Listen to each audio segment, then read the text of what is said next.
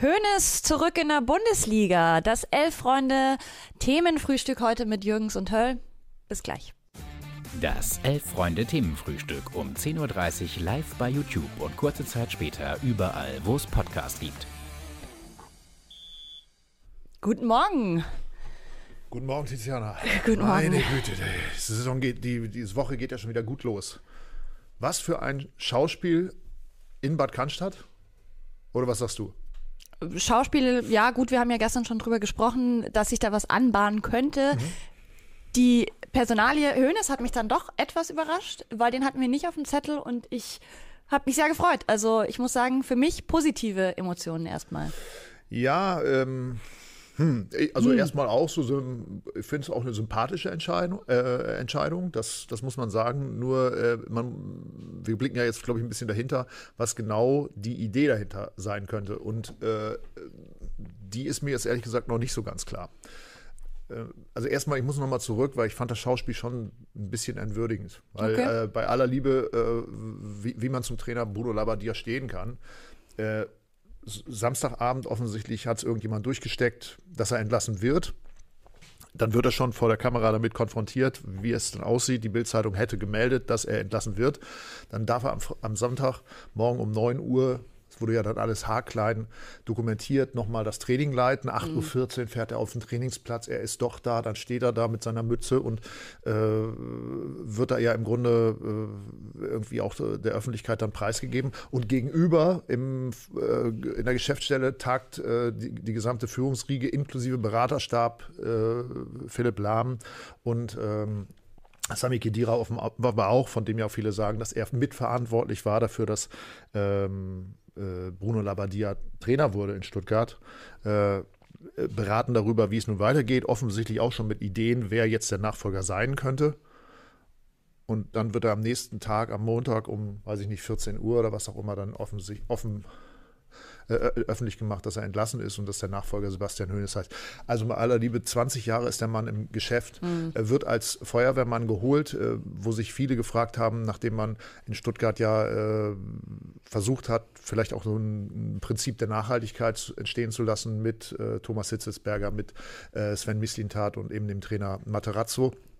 Die, dann die Vollbremsung, okay, wenn man das entscheiden muss, wirtschaftliche Situation, nicht absteigen dürfen und so weiter und so fort, ähm, dann holt man eben einen Feuerwehrmann und der Feuerwehrmann zieht nicht und dann entlässt man ihn wieder. Und jetzt kommen wir zum eigentlichen Thema, nämlich zu Sebastian Hönes und holt einen Trainer, korrigier mich, der so ein bisschen ja auch in die Richtung geht, äh, Pellegrino Matarazzo, also ja. ein, ein, Spieler, der mit, äh, ein Trainer, der mit jungen Spielern äh, arbeiten kann, der selber äh, eine Erfahrung hat, wie es äh, ist, wenn man nicht ganz äh, äh, zum, wenn, wenn man nicht ganz zum, zum Profi vielleicht äh, ausreicht, der mit Druck umgehen kann ähm, äh, und, und äh, ja eben, also eigentlich ist es ja so ein bisschen die, die Rolle rückwärts, die der VfB da jetzt macht, in einer Situation, die hoch prekär ist, wo ich mich frage, ist der Druck vielleicht auch für jemanden wie Sebastian Hoeneß, also ein intelligenter, junger Mann. Früher hätte man gesagt, vor ein paar Jahren hätte man noch gesagt, so ein Laptop-Trainer, der also, der so also bestimmt äh, ein sehr breites Portfolio an,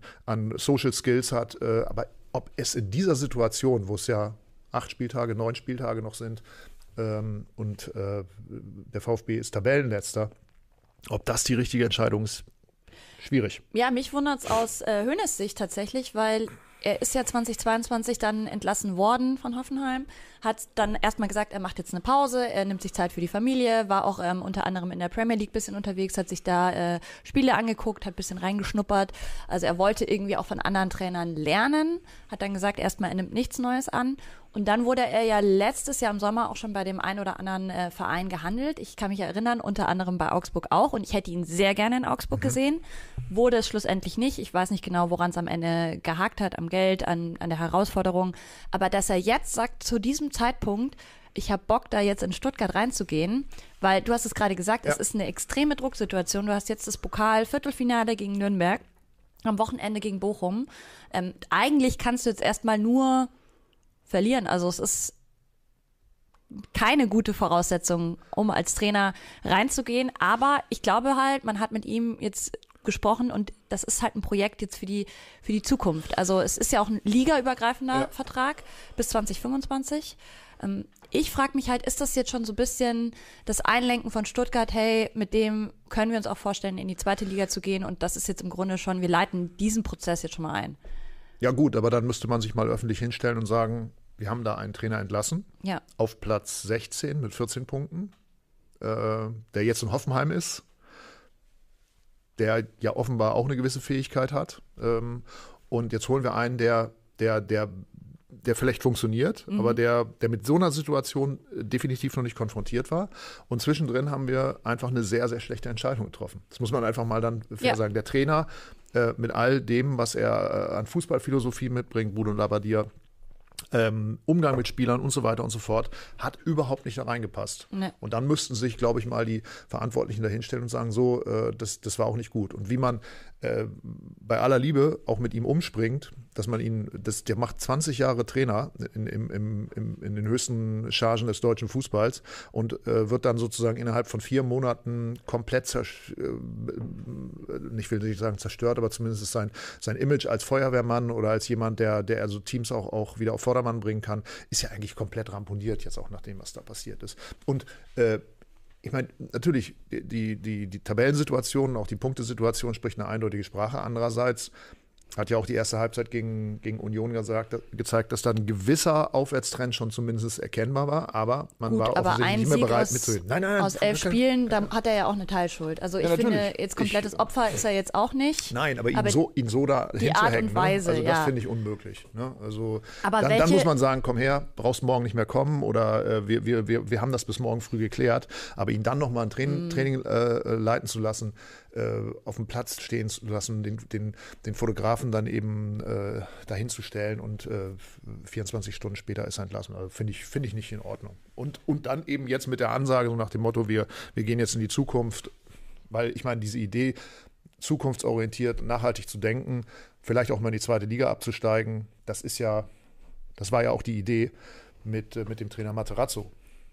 Das stimmt. Und ähm, es ist ja auch spannend, weil Hoeneß ist ja eher ein Trainer, der für Offensivfußball steht.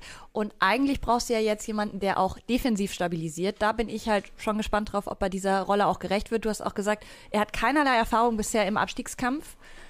Auch das wird abzuwarten sein, ob er dieser Rolle gerecht wird, weil ich sehe ihn schon eher, das war ja in Hoffenheim am Ende auch das Problem, er hat ja gesagt, man hat mir da nicht mehr die Zeit gegeben, auch wenn es einen Abwärtstrend gab, ich hätte das wieder hingekriegt. Am Schluss haben sie ihn entlassen er ist eher jemand für langfristig. Also ja. es ist jetzt niemand, den du reinstecken kannst und in zwei Monaten sollte er wieder entlassen werden. Aber Bruno Labbadia war ja ein Trainer, der die Abwehr stabilisieren sollte. Also der auch, ja. dann, dem man auch die Möglichkeit gegeben hat, dann nochmal, äh, ich glaube, Haraguchi ist dann ein Spieler, den, den, er dann noch bekommen hat, also ältere Spieler zu holen, äh, die, die dann eben sozusagen für diese Situation gemacht sind.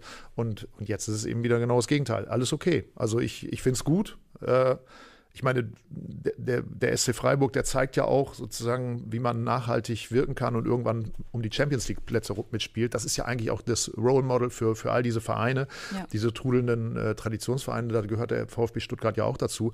Ja, aber dann muss sich die Führung halt auch mal entscheiden. Und das finde ich, das finde ich tatsächlich äh, nicht gut, wie das da gelaufen ist. Ne? Aber ich meine, gut, da müssen wir jetzt sehr tief in die Details einsteigen, was auch die Führungsriege da anbetrifft. Und ich glaube, das die Zeit haben wir jetzt nicht. Die Zeit haben wir nicht. Insgesamt muss ich aber sagen, Hoeneß ist für mich ein spannender Trainer, der auch noch relativ unbeschrieben ist. Also ja, er hat damals ähm, Bayern 2 ja zum, zum Meistertitel geführt, hat dann bei Hoffenheim, wie ich finde, einen sehr ordentlichen Job gemacht, hat beispielsweise David Raum nach oben gezogen, hat den entwickelt, äh, also ganz, ganz viele junge Spieler.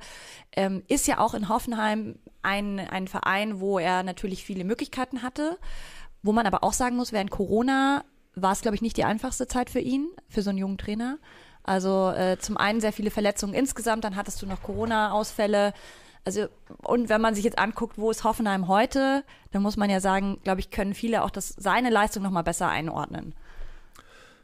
Weil danach ging es ja wenig ja, bergauf, ja, es ging ja eher bergab. Ja, natürlich, aber ich, ich habe ihn mal getroffen für, für, für ein großes Interview bei Freunde und mir fiel auf, er ist äh, eben, er hat wenig von dem, was wir so gemeinhin mit dem Namen Hönes verbinden. Also er ist überhaupt nicht dieser, dieser äh, bollernde, äh, breitbeinige Typ. Also er ist wirklich ein, ich würde fast sagen, zurückhaltender Typ, der sehr viel nachdenkt, auch über seine, seine Rolle. Ich glaube, dass er auch äh, deswegen ein gutes Händchen hat für junge Spieler. Er weiß selber, wie, weil er selber nicht das Zeug gehabt hat, ein großer Profi zu werden, wie es ist, wenn man eben nicht weiterkommt. Ich glaube, hat er bestimmt auch äh, also viele, viele Möglichkeiten, auch mit den, mit den Jungs umzugehen. Nur ähm, in Hoffenheim, ich glaube, es gibt keinen Verein in der Bundesliga, äh, wo man so in Ruhe arbeiten kann.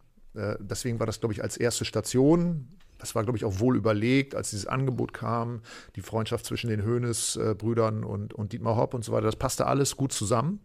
Und da hat er vieles Gutes äh, hinbekommen. Nur er kommt ja jetzt in eine komplett andere Situation mit einem Medienumfeld. Ich habe es ja gerade beschrieben, was, was, was die Führung da teilweise, ich sage mal so, an Charakterlosigkeit dann irgendwie auch zeigt beim VfB ähm, damit müssen die auch umgehen, da müssen die ja zusammenhalten. Das wäre ja auch wichtig. Ne? Also, und äh, nochmal, also wenn Sami Khedira dafür verantwortlich war, dass Bruno Labbadia da hingekommen ist, dann hätte man ihn ja auch ein Stück weit schützen können. Also zumindest ist das anständig zu Ende bringen. Und äh, das ist nicht passiert. Naja, und jetzt zeigt sich, wann ist das Spiel? Morgen gegen Bochum. Äh, Nürnberg morgen. Gegen Nürnberg, ja. ähm, äh, wie, wie, das weitergeht. Und da wird natürlich schon die erste Duftmarke gesetzt. Und wenn sie jetzt natürlich aus dem Pokal auch ausscheiden, ja, gut, okay, dann, dann ist natürlich äh, schon wieder so eine negative äh, ähm, Emotion da in dem ganzen Ding da drin. Und, naja, gut, einen fünften mal, ne? Trainer werden wir hoffentlich nicht mehr in dieser ja, Saison beim VfB Stuttgart sehen. Ich finde, wie die Traditionsvereine sich in diesem Jahr die, die den Staffelstab des größten Chaosvereins in die Hand äh, geben, das ist schon, das ist schon bemerkenswert. Ne? Also wen haben wir schon dieses Jahr gehabt? Äh, Hertha BSC zwischenzeitlich. Äh, jetzt ist es der VfB Stuttgart. Der HSV hat es ja über viele, viele Jahre gemacht. Ne? Schalke 04 am Anfang der Saison. Die haben sich auch gefangen. Also es ist journalistischer Sicht natürlich super interessant. Wie es gibt immer was zu besprechen. Ne? Und man muss sagen, immerhin bei Hertha, die halten an Sandro Schwarz fest, äh, kriegen da eine gewisse Ruhe rein. Das gelingt VfB Stuttgart aktuell nicht. Äh, ab 11 Uhr ist übrigens seine Vorstellung dann offiziell. Äh, also für alle, die es interessiert, könnt ihr dann im Anschluss vom Themenfrühstück gleich rüber switchen. Okay. Und ähm, ja, du hast gesagt, du hast ihn ja schon persönlich getroffen. Ja. Eher zurückhaltender Typ. Kann er denn, glaubst du, so eine, ja, so eine Kabine? Im Vergleich zu seinem Vater ja. und zu seinem, Bruder, äh, seinem Onkel, ne? Also, ja, weil da haben wir ja eine klare äh, eine Vorstellung davon. Also ich, wir haben in dem Interview, das war ganz interessant, ich habe natürlich so ein bisschen versucht anzuspielen, wie es ist, mit so einem großen Namen zu leben. Ja. Und äh, da hat er sich eigentlich immer wieder ein bisschen drum gedrückt, weil ihm das gar nicht so in der Form klar war. Ich habe natürlich gesagt, so ja, wie ist das denn, wenn man in so einer Art Fußballer-Dynastie aufläuft? Es gibt äh, auf, aufwächst. Es gibt ja viele Dynastien, auch in der Kunst oder was auch immer in der Musik. Ne, also das ist ja fast so ein bisschen wie, wie bei den Jacksons, wie bei den Coppolas oder sowas. Und habe ich mir gedacht, er hat das gar nicht richtig verstanden. So, ne? Also das hat er gar nicht so gesehen. Ich habe dann auch noch hinterher einen Anruf von seinem Vater bekommen am nächsten Tag. Äh, was denn diese Fragen sollten, so, also sie seien ja einfach nur eine Fußballerfamilie. Ja, ja, aber jeder kennt sie. Ja, ach so, ja, aber wir machen doch nur Fußball. Ja, aber jeder kennt die Hönes. Und wenn man eben also, gestern die Bildzeitung hat es ja auch geschrieben, es kommt ein Trainer mit einem großen Namen, so als Cliffhanger. Und natürlich war das wieder jemand, war, war das wieder die Idee dahinter. Klar, es kommt ein Hönes. Es kommt nicht irgendjemand, es kommt kein, kein junger, hipper Trainer, sondern es kommt eben einer aus dem Hönesstall.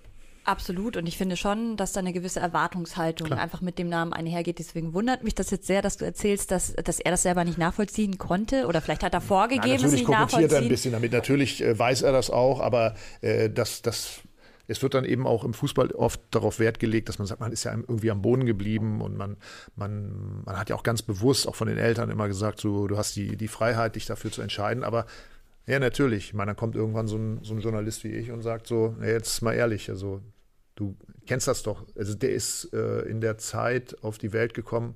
Äh, die Älteren werden sich erinnern, als äh, Dieter Hönes da mit dem, mit dem Turban äh, durch die durch das, äh, durchs Pokalfinale, auch gegen Nürnberg übrigens, ähm, äh, lief 1982 und, und zu der Zeit war die Mutter mit ihm schwanger. Also insofern, er, er ist sozusagen schon im Mutterbauch mit, mit, dieser, mit, dieser, mit, dieser, mit diesem Mythos Hönes verknüpft gewesen. Ne? Du hast es angesprochen, jetzt äh, morgen gegen Nürnberg. Ähm, wir wollen natürlich auch gleich noch die Pokalviertelfinale tippen. Hm. Sollen wir das Spiel gleich schon mal weg, wegarbeiten? Ja. Geht wieder um was oder? Du hast ja heute eine Flasche oh, Wein gewonnen. Jetzt habe hab ich dem Kollegen Gropper in, äh, so ein bisschen, er hat nämlich vorher noch gesagt, äh, wir tippen das und dann hatte ich gesagt, nee, lassen wir es doch den Kollegen für morgen. Aber jetzt, gut, Felix, jetzt musst du sagen, kriegst du es hin mit der Grafik? ah, gut. Ja, gut, Chaos. Gut, dann machen wir es einfach jetzt heute, würde ich sagen. Ja. Ja, äh, das letzte Tippspiel ist übrigens so ausgegangen. Ist so ausgegangen, ja. ähm, dass ich hier einen feinen Mesa-Wein bekommen habe äh, aus Spanien. Ich freue mich sehr Spanien, drauf. ja, genau. Das ist hier in Berlin mein Weinhändler. Ich werde dich dann wissen Vinos, lassen. die bringen dann immer so Mesa-Weine. Ich hoffe, er schmeckt dir. Bestimmt. Stell ihn gut kalt. Mache ich. Gut. Gut. Jetzt willst du noch eine gewinnen? Ich will noch eine zweite Flasche. Okay. Diesmal Rotwein. Rotwein, okay. Rotwein. Ähm, soll klar. ich vorlegen oder Nürnberg gegen Stuttgart? Ja, bitte. Ich finde es das schwierigste Spiel von den drei, ähm, die wir tippen werden. Weil Nürnberg, da läuft ja auch alles drunter und drüber. Die sind ja überhaupt nur in dieses Viertelfinale gekommen mit mehr Glück als Verstand, muss man sagen. Mhm. Ähm, jetzt Stuttgart war eigentlich der Favorit, aber auch totales Chaos. Ich gehe einfach jetzt mal mit dem Underdog mit Nürnberg und sage, die stürzen Stuttgart komplett in die Krise mit einem 1 zu 0. Äh, hä. Dann Oha. halte halt ich mal bewusst dagegen. Ich glaube auch, dass es eine enge Kiste wird. Ähm, drück jetzt einfach mal Sebastian Hoeneß, weil er mir sympathisch ist, die Daumen und sage, werden das Spiel gewinnen. 2-1. Und äh, damit ist die Krise aber trotzdem nicht verschwunden in Stuttgart. Das ist nicht der Brustlöser, den dann alle erwarten, sondern am Samstag wird es wieder richtig hart für den VfB.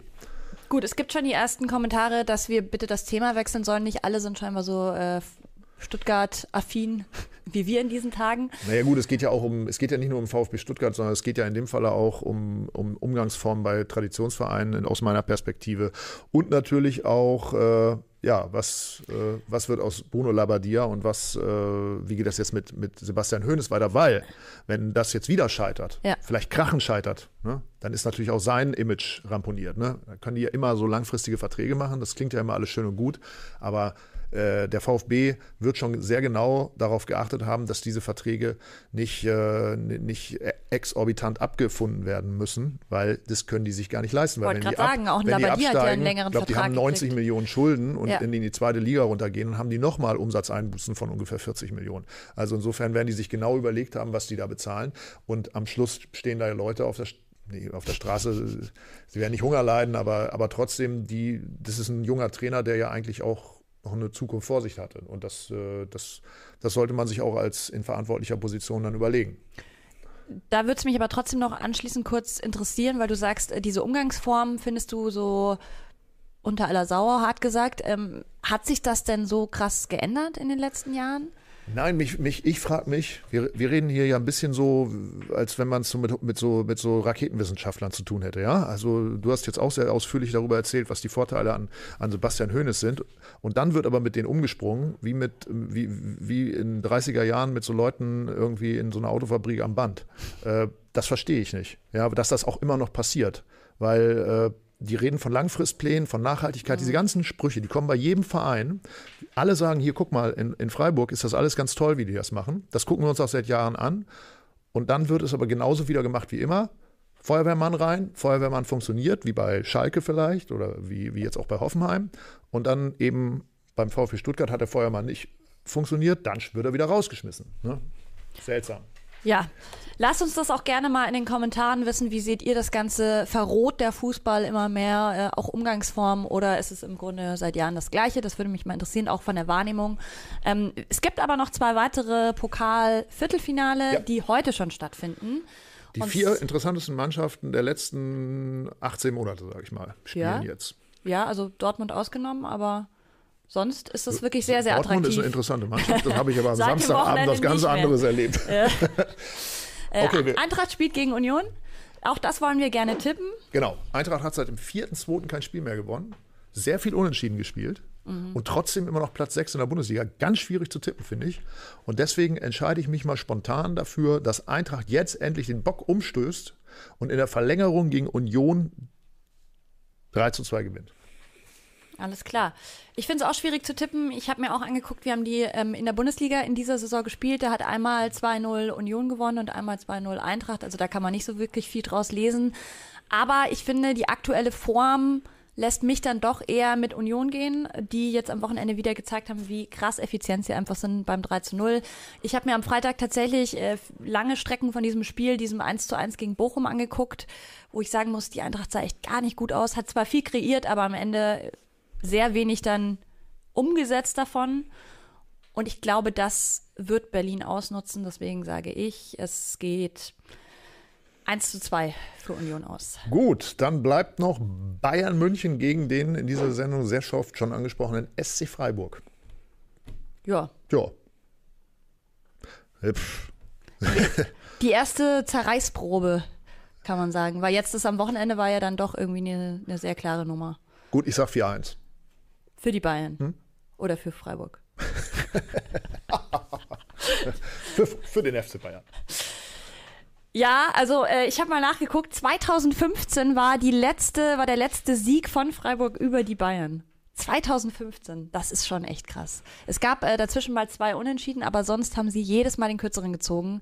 Jetzt sind sie ja wieder auswärts in der Allianz Arena und auch wenn man Streich mal zuhört, wie der das formuliert, ja, wir haben ja nichts zu verlieren und wir gehen voll motiviert rein, weil am Ende ähm, die Bayern wollen das Triple und die haben viel mehr Druck und so weiter. Aber das ist, es klingt alles schon so sehr nach kompletter Underdog, wenn man sich aber anguckt, okay, die sind ja in der Liga gar nicht so weit auseinander und Freiburg spielt einen ordentlichen Fußball. Aber trotzdem, lange Rede, kurzer Sinn. Ja. Lange Rede, kurzer Sinn. Ich kann es mir nicht vorstellen. Die Statistiken sprechen gegen Freiburg, deswegen muss ich da auch mit dem Favoriten, äh, mit den Bayern gehen und sage. Na, jetzt sag es. ich sage 3-1 für die Bayern. Na, gut. So, ich muss jetzt los. Ja, du hast Wichtigeres zu tun. Äh, ich habe äh, jetzt um 11 Uhr tatsächlich ein interessantes Gespräch mit einem Menschen, ich gehe jetzt nicht ins Detail, würde ich sagen, äh, der interessanterweise auch an der Entscheidung gestern in Stuttgart beteiligt war. Ah. Aber äh, dazu vielleicht später mehr, wie man so neudeutsch jetzt immer im Journalismus sagt, dazu später mehr. Vielen Dank, Tiziana. Ja, Bin danke, weg. Tim. Vielen Dank fürs Einschalten und dann sehen wir uns morgen wieder um 10.30 Uhr zum Themenfrühstück.